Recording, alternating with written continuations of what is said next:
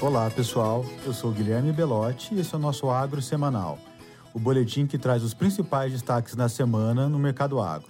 Começando com a soja, após as quedas da semana anterior, os preços da oleaginosa em Chicago fecharam essa sexta com estabilidade em relação à semana passada, com os ganhos observados até quarta-feira, na esteira dos aumentos dos preços do óleo de soja, sendo devolvidos no final de semana, no que parece ter sido uma realização de lucros. No Brasil, as cotações no spot voltaram a subir, ancoradas na forte desvalorização cambial da semana e com aquecimento da demanda pela soja brasileira. Os preços em Paranaguá, por exemplo, subiram 4% frente ao fechamento da semana anterior, cotados a 174 reais por saco. Em relação ao plantio, o ritmo seguiu bom no Brasil diante das boas precipitações observadas e esperadas para os próximos dias, com a área plantada até esta sexta-feira somando 34,2% do total esperado, de acordo com a Stonex.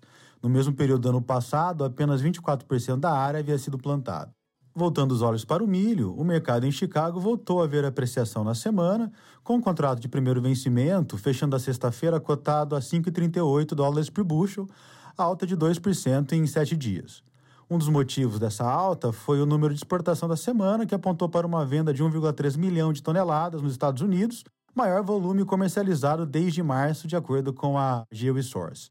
Além disso, na semana findada no dia 15 do 10, a produção média diária de etanol foi de 1,01 milhão de barris, terceiro maior volume já registrado na história para uma semana.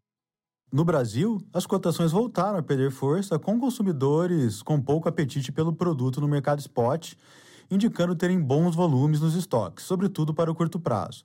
O indicador Exalc BMF Bovespa fechou esta sexta-feira negociado a R$ 89,00 por saca, queda de 1% na semana.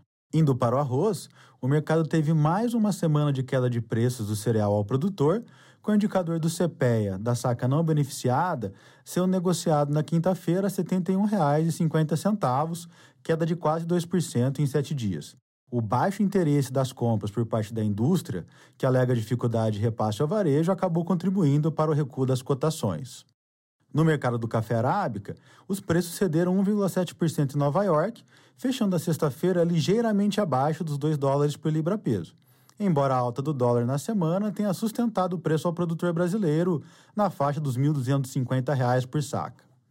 Porém, no mercado de Conilon, os preços cederam mais de 50 reais por saca desde a última sexta para próximo dos 750 reais, com a saída da indústria das compras nos últimos dias, após as fortes altas dos últimos meses pesando sobre as cotações da bebida.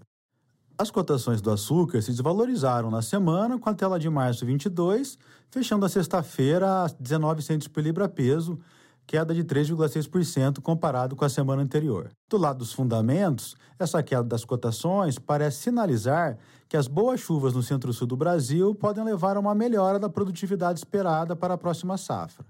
Além disso, na Ásia, apesar de as chuvas acima da média trazerem alguma preocupação em relação ao atraso da colheita de cana na Índia e na Tailândia, elas também podem aumentar a produtividade e, consequentemente, elevar o volume de cana moída na safra. No tocante ao etanol, os preços do hidratado em Paulínia continuaram subindo e terminaram a semana cotados aí a R$ 3,66 por litro sem, sem impostos, alta de 4,2% em sete dias. O fortalecimento das cotações ainda é explicado pelo aperto no balanço de oferta, diante de uma expectativa de entre-safra mais longa, com as usinas do centro-sul do Brasil encerrando as atividades antecipadamente quando comparada com as safras anteriores. Vale destacar também as notícias de que a Petrobras eh, poderá não conseguir atender aos pedidos de fornecimento de combustíveis no mês de novembro.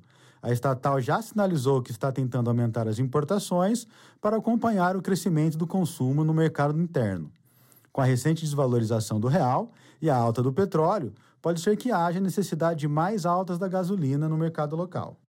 Do lado do boi gordo, essa foi mais uma semana de pressão, com a arroba em São Paulo perdendo mais R$ 4,00 frente à última sexta-feira para próximos dos 263 reais por arroba mas chegou a cair até R$ 25,00 em Goiás e R$ 15,00 por arroba em Mato Grosso. Muita especulação continuou pairando sobre o mercado acerca de uma possível reabertura do mercado chinês, o que ainda não aconteceu. Em meio à demora, o Ministério da Agricultura solicitou que os frigoríficos suspendessem a produção para a China, algo que na prática não muda muito, já que a certificação já está suspensa desde o início de setembro. Já o preço do frango teve leve queda na semana de 1%, mas os suínos e a meia carcaça suína caíram 5% em São Paulo. Bem, pessoal, por hoje é isso. Bom final de semana a todos e até a próxima sexta.